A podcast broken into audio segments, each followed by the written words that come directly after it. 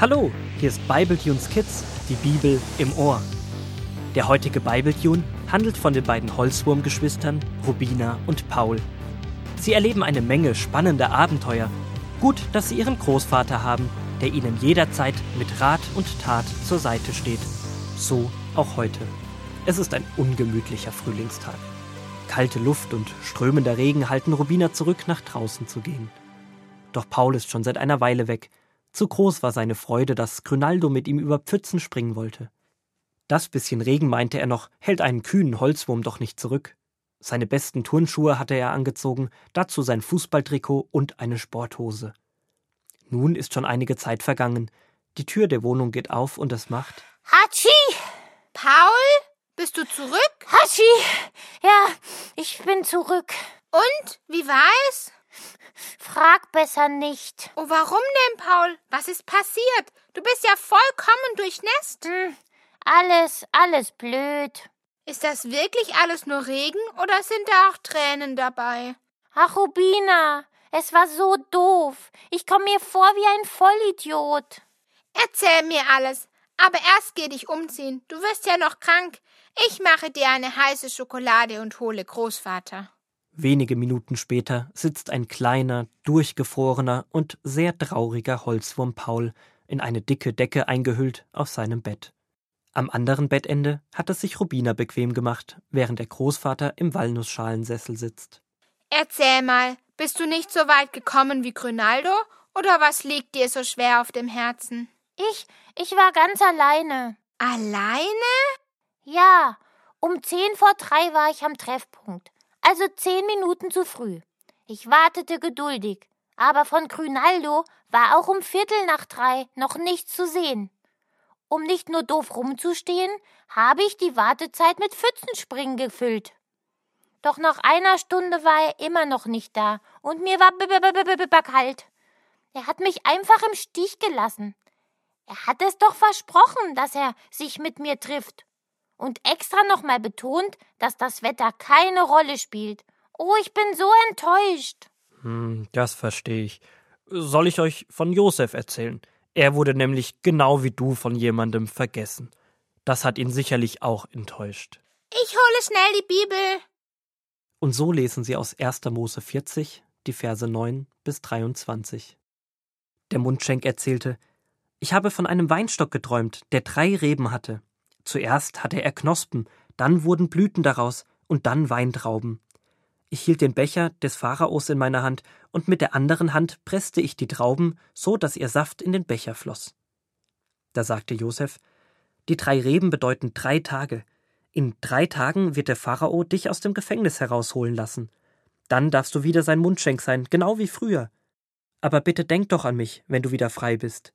Erzähle dem Pharao von mir und sorge dafür, dass ich hier herauskomme, denn ich bin mit Gewalt aus meiner Heimat weggebracht worden, und auch hier in Ägypten habe ich nichts getan, für das ich im Gefängnis sitzen müsste.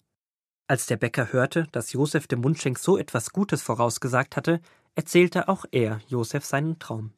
Ich habe geträumt, dass ich drei Körbe mit Weißbrot auf meinem Kopf hatte. Im obersten Korb war Gebäck für den Pharao. Da kamen Vögel geflogen und fraßen das Gebäck aus dem Korb heraus. Da antwortete Josef Die drei Körbe bedeuten drei Tage. In drei Tagen wird der Pharao dich aus dem Gefängnis herausholen und dich töten lassen.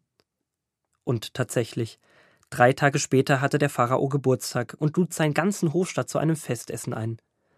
Auch den Mundschenk und den Bäcker ließ er aus dem Gefängnis holen. Der Mundschenk durfte wieder seine alte Arbeit tun und für den Wein des Pharaos sorgen. Aber den Bäcker ließ er hinrichten, genau wie Josef es vorausgesagt hatte. Aber der Mundschenk dachte nicht mehr an Josef. Er hatte ganz vergessen, worum Josef ihn gebeten hatte. Oh nein, der arme Josef. Ein klitzekleines Wörtchen vom Mundschenk hätte seine Freiheit sein können. Da sitzt er im Gefängnis, hat keine Chance zu entkommen und dann dieses Erlebnis. Bestimmt hat er sich Hoffnungen gemacht und gedacht, dass Gott ihm jetzt helfen wird. Um ein einziges Mini-Dankeschön bat er den Mundschenk, und der hat vor lauter Freude über seine Freiheit den Josef ganz vergessen. Echt enttäuschend, so wie bei mir vorhin. Wenn man enttäuscht wird, fühlt man sich gleichzeitig so hilflos oder ausgenutzt. Leider passiert das ganz oft. Und leidtragend sind manchmal beide, der, der etwas vergisst, und der, der vergessen wird. In der Bibel lesen wir an verschiedenen Stellen, dass wir unser Wort halten sollen. Wir sollen verlässlich sein. Damit zeigen wir, dass uns der andere wichtig ist und wir ihn ernst nehmen. Wenn Grünaldo jedes Mal zu spät kommen würde oder gar nicht auftaucht, dann würde ihm niemand mehr vertrauen und auch keiner mehr was mit ihm ausmachen. Du würdest denken, dass du ihm egal bist, Paul. Wie schön ist es, wenn jemand an uns denkt und interessiert ist. Wenn nachgefragt wird, wie es geht und was man so macht. Dann ist es auch mal nicht schlimm, wenn man sich etwas verspätet und dafür entschuldigt. Ich möchte mich auf meine Freunde verlassen können. Und ich möchte, dass sich meine Freunde auf mich verlassen können. Deswegen sollte man wirklich gut nachdenken, bevor man etwas verspricht.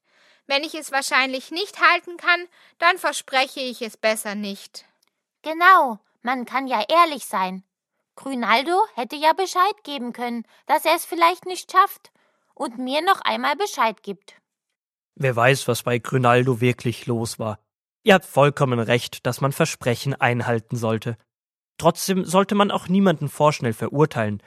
Wer ist denn euer bester Freund? Ahornli und Jesus natürlich. Jesus, also Gottes Sohn, ist unser bester Freund.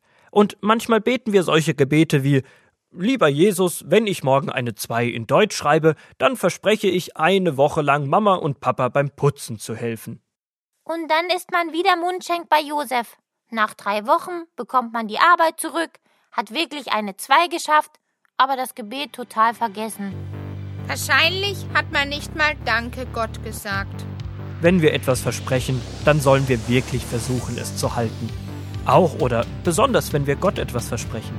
Und wenn wir etwas nicht halten können, aus welchen Gründen auch immer, dann dürfen wir das zugeben. So wie unsere Freunde uns helfen, so viel mehr Hilfe bekommen wir durch Jesus.